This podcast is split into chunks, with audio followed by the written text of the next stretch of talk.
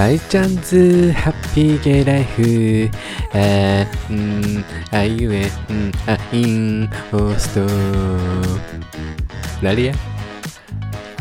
世界中の皆さんおはようございます。こんにちは。こんばんマンゴーセニョリーティー私銀河一。な豆がピーマンのゲイの大ちゃんでございます。皆様、イェイイェイウォーウォーってことで始まりまして、大ちゃんズハッピーゲイライフ in オーストラリアでございます。皆様、イェイイェイウォーウォーって感じで、もうさ、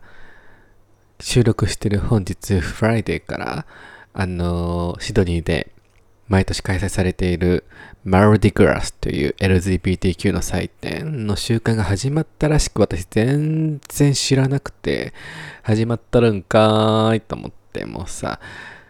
学校がちょっと忙しすぎるのと来週からやっとお仕事を始めさせていただくのでそのことで頭がいっぱいすぎてちょっともう今年のマルディグラはちょっと多分何もしないっていう感じでございまして、うん、ワールドプライドなんですけれども、ちょっと何もしないけれども、きっと世界中からいろんな素敵な男性がシドニーに来られると思うので、まあそういった男性たちとちょっと出会ったりですとか、ちょめちょめしたりですとか、っていう習慣にすればいいんじゃなかろうかなんてそんなビャッチな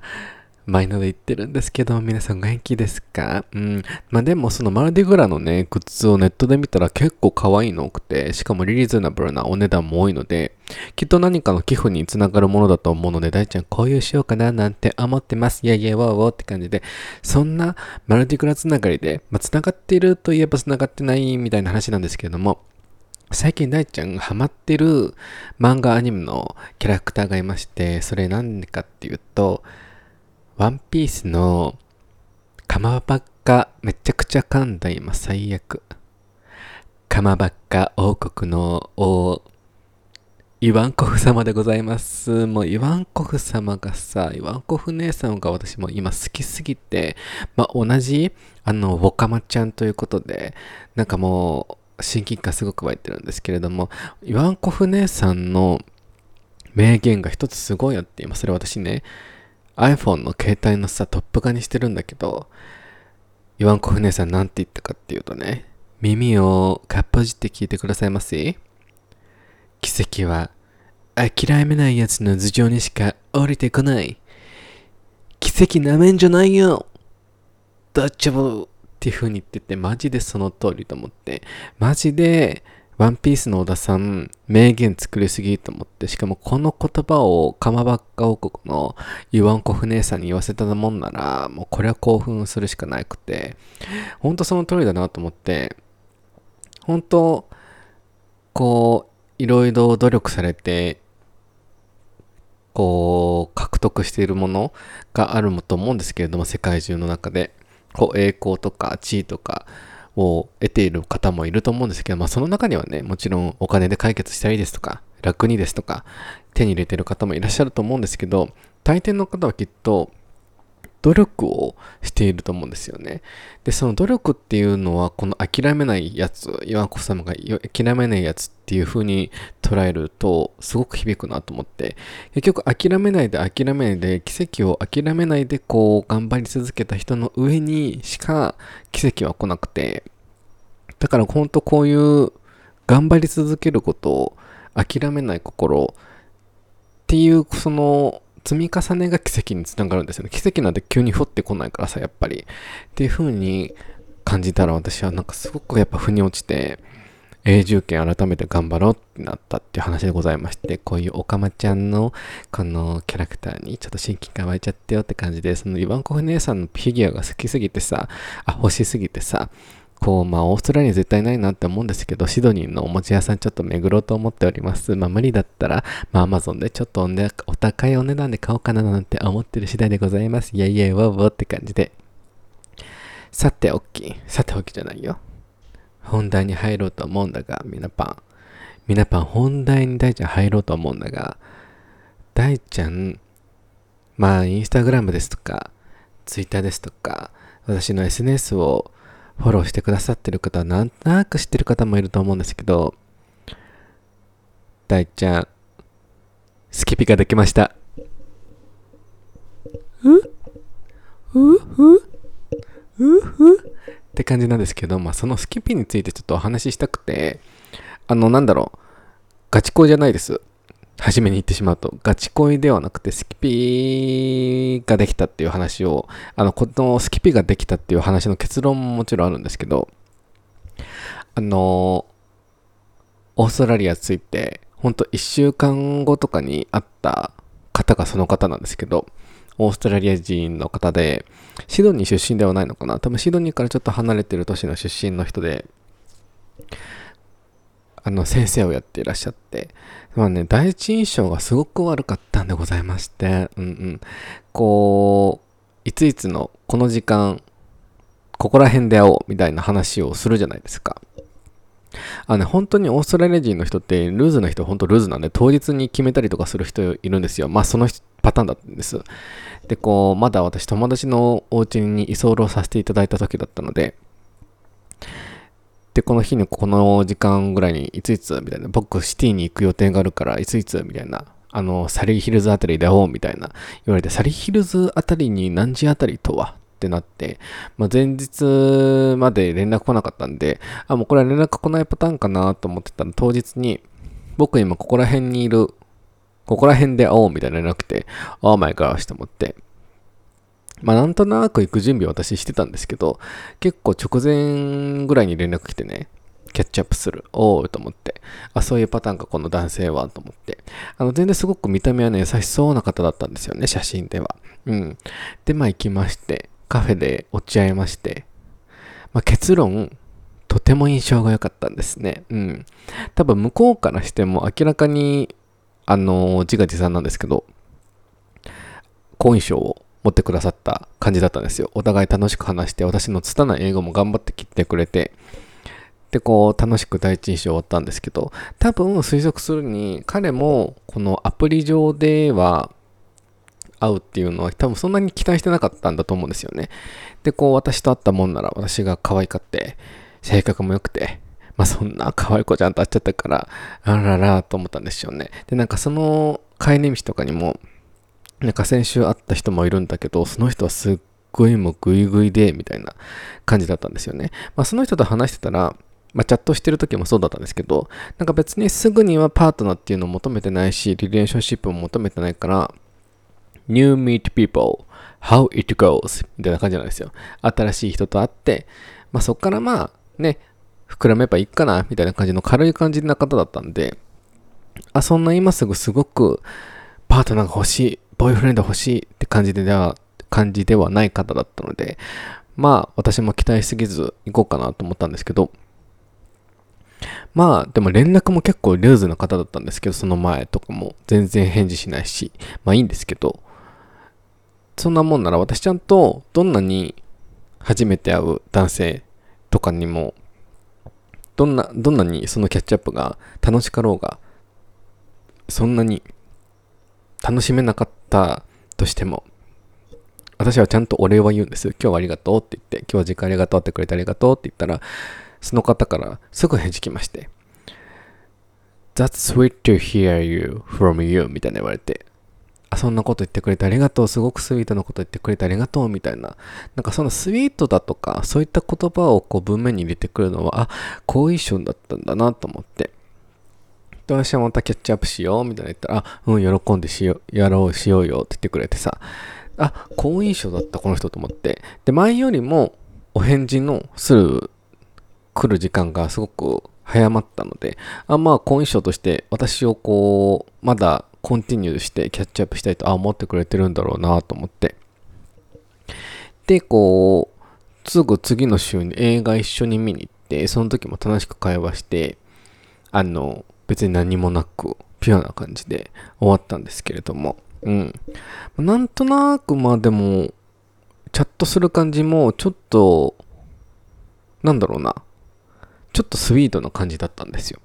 あ、スイートな感じじゃないと思って、私はそこにちょっと期待を寄せすぎてしまった部分もあって、すごくのめり込んでおりませんよ。私もあの20代の時よりはちょっと感情をセーブできるようになったのと、友達やら誰やりいろんな人に相談したので、で、こう、気持ちを抑えつついって、で、こう、私でも、一人気になってしまう人ができると、好きとかじゃなくてね、インタルして、してしまうと、あの、同時進行できないタイプなんですよ。他の男性に会おうですとか、できないタイプで、まあ、その次の週違う人に会ったんですけど、あの、でもその人は、本当お友達としてなりたいなと思った方だったんであったんですけど、で、まあその人ともキャッチアップして、違う人とね、すごくこうカフェ行って楽しく会話して終わったんですけど、その人にはわし、こうなんだろうな、なんかこう、パートナーとか、この人と一緒になりたいっていう、そういうときめきは感じなかったので、ビビッとね。なんで、あ、この人にはビビッと来なかった。でも、最初に会ったその人にはビビッと来たと思っていて、で、まあ、そんな感じで終わったんですけど、で、まあ、そっから、彼がちょっと実家に戻らなきゃいけないと。ご両親が、あの、旅行に行くから、実家にいるワンちゃんの面倒を見なきゃいけないと。その人ね、学校の先生やってるって最初申し上げたんですけど、なんか長い休みを取ってるらしく、 annual leave。で、なんか、今行ってる学校がちょっと良くない職場だから transfer していただこうと思ってるんだよねって言ってたんで、まあそれで長い休み取ってるらしいんですけど、で、そっからもう2週間ぐらい会ってないかな。で、今週のほん、今週末に戻ってくるから、で、本当はなんかね、今、面白そうな映画がやってるんですよ。LGBTQ のすごくミーニングフルな。で、それ、あ、見に行きたいなと思って、まあ、彼とも見に行きたい、まあ、彼がタイミングがあれば見に行きたいなと思ったんで、これ、一緒に見に行かないってこの前連絡したら、あのー、まあ、2、3日後ぐらいに連絡来て、まあ、本当に連絡返事遅いんです。別にいいんですけど、返事来て、あ、今週末戻ると思うから、ちょっとま戻らないとスケジュールわかんないから、そっからまた来週とかの、に決めていいかな、みたいに言われて、あ、そんな感じと思って、あ、全然いいよ。で、How's your week? みたいな。今週はどんな感じって言われて、あ、全然まあ、こうしよう、こうで、こうで、こうでって言って、で、あの、いいよ、じゃあって言って、じゃあ来週、来週以降見に行こう、みたいになって、で、あなたは、あなたがいい週、いい週を I hope you are having nice week って言って、で、まあそこから返事来てない状態なんですけど、私もそれに対しての返事もなんかすぐ返事する、なんだろう、駆け引きとかじゃなく、返事するっていう気持ちもなくなってしまって、なんだろうな。まあ言うてしまうと私ここ1週間で、まあ1週間は言い過ぎかな。10日間。1週間ちょいで、二人の男性とちょめらかしてるんです。あ、そうじゃ遊んでるやん、大ちゃん、みたいな。その、わし全然そこら辺オープンなんで、別に彼とは恋愛関係でもないし、やってるんで、で、ちょっと二人の男性と会ったりとかして、それはあのー、正直に申すと、体の目的でね、お会いしたんですけど、まあそうやっていろんな男性と会っていって、多分彼の気持ち、彼への気持ちもちょっと落ち着いたんだとは思うんですよ。冷静になれている。うん。他の男性と会うことによって。それが体の目的だろうが、あの、コーヒーケチャップだろうが、なんですけれども。なんかやっぱりさ、うーん、なんかなんだろうな、不安、彼に対してこう不安だとか、こうしてほしいだとかっていう、その、すごく恋愛なんて言えばいいんでしょうね。恋愛したい相手に対して求めるものが私はなくなってしまったので、いや、これはもう私がお年を召したからなのかな。それもあるかもしれない。なんか落ち着いてしまってすぐ返事返してほしいなとか、最初はちょっとありましたよ。いい感じだなと思った時にちょっと早く返事欲しいなとか思ってたんですけど、まあ彼は彼で今多分きっと実家に戻ってそっちのことを優先しているだと思うし、で、プラス私は学校も忙しい。で、体調も崩してたからね。で、学校も忙しい。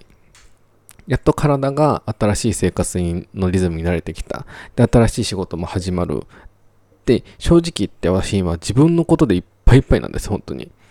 うん。なんか、その彼のことを、彼にすぐ会いたいとか、もちろん会えたら嬉しいんですけど、すごくそこまでグリーディーじゃなくて、すぐ会いたい、彼に会いたい、みたいな。だからその見たい映画も別に彼がすぐ返事くれなければ、映画終わってしまうのは私嫌なので、違う男性を誘うなり、友達を誘うなり、一人で見に行くなりするので、いいんですけど、だからなんだろうね、不思議なもんですよね。そう、スキピができたんですけど、スキピだ、スキピだって最初は、こう、思ってたんですけど、まあ、でもそれって私が気づいたのはちょっとそのオーストラリアに戻ってきて生活がこう安定するまで安定する忙しく安定した忙しさになるまでのこの空白の時間がありすぎて寂しいっていう気持ちももちろんあったと思うんですよそういう寂しい気持ちを埋めるためにスキピができた、スキピができたって、あ、そこで埋めてしまってたんだな。私まだ、まだまだだなと思って。うん、でもこうやって生活も基盤に乗ってきて、やっと自分のルーティンができてきたので、自分が、にフォーカスすることがすごくできてきたので、あ、すごく私いいことだなと思って、私輝いてらっしゃると思って。で、まあそこでね、もしそこで、ナチュラルに彼との会うタイミングがすぐ、やっぱさ、人と会うタイミングっていうのもご縁だと私は思うので、そう、ありがたいことにね。なんだ、この会えないタイミングっていうのもご縁がないことだと思うので、私は。私は彼に対してご縁があると思って会う機会を作りたいけれども、彼はそういう気持ちがないってことはご縁がないっていうことなので、まあ、それはそれで流れちゃったらいいなと思うので、私は本当ご縁をすごく大事にしたいと思ってるので、そう、先週も、あの、私の、私がドッグアメの収録ですとかに参加させていただいた時から私を知ってくれてるシドニー在住の方、お姉様とキャッチアップさせていただいたんですけど、すごくお優しい方で明るい方で、そうなんですよ。私、あまり、こう、インスタとツイツイッターは基本、どなたにもフォローは返してるんですけど、インスタは基本、こう、私のリスナーさんですとか、YouTube のリスナーさんがフォローしてくださってありがたいんですけど、フォローは基本返さないんですけれども、私本当なんだろうな、あ、この人すごく生活リスペクトできるとか、人間性がすごくキラキラしてるって方を私フォローを返させていただいてるんですけど、で、そのお姉様もシドニー在住の方で、フォローを返させていただいて、ご縁があって、あの、ご飯食べさせて、この前カフェカフェに行かせていただいて、お話しさせていただいて、すごく素敵な方で輝いていて、あ、こういうのもご縁だよなと思って、うん、だから本当彼とのね、このご縁がないっていうのも、まあそれはそれでしょうがないよなって思うし、その間に私はいい男性ときっと出会うだろうしね。っていう話なんですけれども。っていうね、こう私がスキビができたけど、うん。まあ、もちろん友達に相談してもらってしてたりとかしてたので、こう気持ちを抑えられていた部分はあったんだけれども、うん、なんか前よりも本当落ち着いた自分が抑えられている自分がいるっていうのが、やっぱ32歳だよね、大ちゃんと思って。今年の5月で33になるから、サンサンサザンが苦でございますよ、本当にっていう。大ちゃんスキピができたけど、コントロールできてきて、生めかしいぞって話でございました、皆さん。っていうね、うん。まあ、ガチ恋なんだろう、好き好き、返事返して、返事返してっていう、そのきらめやかな気持ちは前よりも結構なくなったなと思って。うん。まあ、それは、うん。まあ、いいことでもあり、私がこう、落ち着いてきたっていうことだと思うので、いいことだと思って私は捉えようと思います。では、メインテーマはね、ここら辺で終わらせていただこうと思います。ポンポンポンって感じで。本当に来週から私めちゃくちゃ忙しくなりまして学校の課題もすごくあるし学校プラス仕事を考えたら週2日の休みになるしねまあそれが普通だったんでね前はねやっとこうやってなんだろうルーティンができるのは私はすごく嬉しいなって思うんで来週からちょっと忙しくてへこたれちゃうかもしれないけどへこたれちゃうとか働いて疲れた時は疲れたって思ってたくさん休んで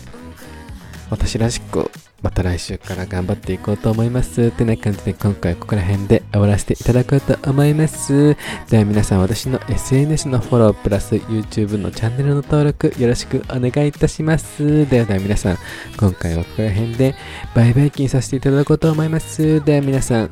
あげな、ぶち上げな、一週間をお過ごしくださいませ。バイバイピーン。